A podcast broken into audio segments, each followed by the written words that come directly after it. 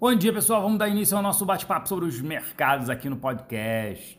É, cautela. Cautela, essa é a palavra. Muita cautela hoje, tanto aqui no Brasil quanto lá fora. Isso por quê? Né?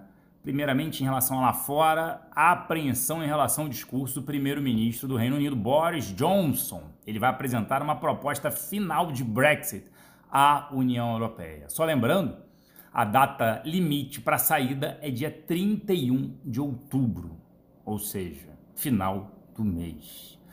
Além disso, né, os dados de construção no Reino Unido vieram abaixo das expectativas, só corroborando a desaceleração que ocorre por lá.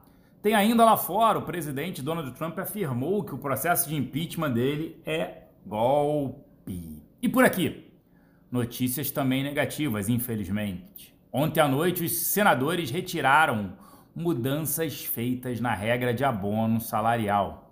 Isso gerou uma perda em relação à economia na reforma da reforma da previdência de 76,4 bilhões de reais.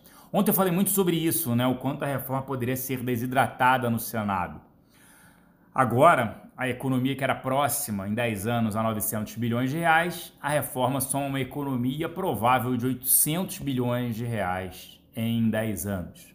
A gente tem que monitorar hoje o Senado se ele irá desidratar ou não mais a reforma. Tomara que não, porque isso atrapalha sim o crescimento do país, redução do tamanho do Estado, os gastos em relação ao Estado, em relação às aposentadorias. Não tem jeito. É... Além disso, tem que monitorar aqui também no cenário interno, tem a retomada do julgamento no plenário do STF a respeito, né, na semana passada, de que réus delatados têm o direito de falar por último.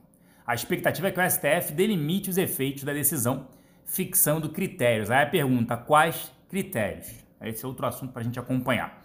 Enfim, pessoal, dia de cautela, como eu falei no início, os futuros em Nova York mais cedo operavam em queda de 0,6%.